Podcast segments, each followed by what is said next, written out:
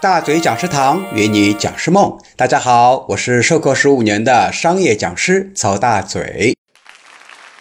接下来我们谈一谈培训机构的未来。在前面呢，咱们也讲过了培训行业的十大趋势，不难看到，作为中介存在的培训机构的处境非常尴尬，更不要说价值感更低的经纪公司了。经权威人士分析啊。其处境尴尬的主要原因有以下几个：第一，培训对象发生了变化。之前呢是外企、国企等大型企业的培训需求占主导，现在呢是民营企业的需求在大幅度的增长。原因是中小企业越来越重视培训，而外企、国企呢则一方面砍掉了培训经费，另外一方面呢也在组建和培养自己的内训师团队。比如说企业大学，所以他们对外采购培训的需求日渐萎缩。第二，培训需求发生了变化，客户从外企、国企转为民企之后呢，需求也从有计划性转变为以结果为导向性。很多培训机构过去都是在年底就为客户制定好明年的培训计划，甚至年底呢就已经把一部分的钱给收回来了。但现在的客户对象发生转变以后呢，民企的培训目的很强，一是开源，二是节流，通常是出现了问题才会找培训机构来解决问题。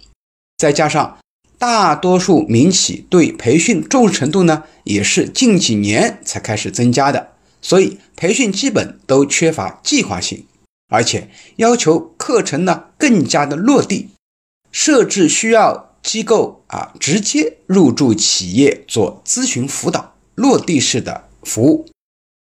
第三，培训模式发生了变化，培训模式呢，也从单纯的线下过渡到了线上线下并存的交互式培训。这对培训机构的要求呢，也会更高，需要拥有自己的在线培训系统。如果培训机构不具备线上授课的能力，最终的下场啊，可想而知。第四，个人培训需求逐步的激增。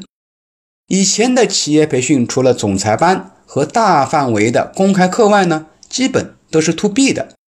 但当经济环境变化之后，促使很多成年人对学习产生了更大的需求，再加上知识付费习惯的养成，以及二零二零年的疫情过程里面呢，也激发出了更多的线上课程的需求。如果没有前瞻性思维的机构呢，业务大部分都产生了滑铁卢。第五，互联网的崛起，互联网的崛起啊，尤其是自媒体的大发展，导致了信息的透明化。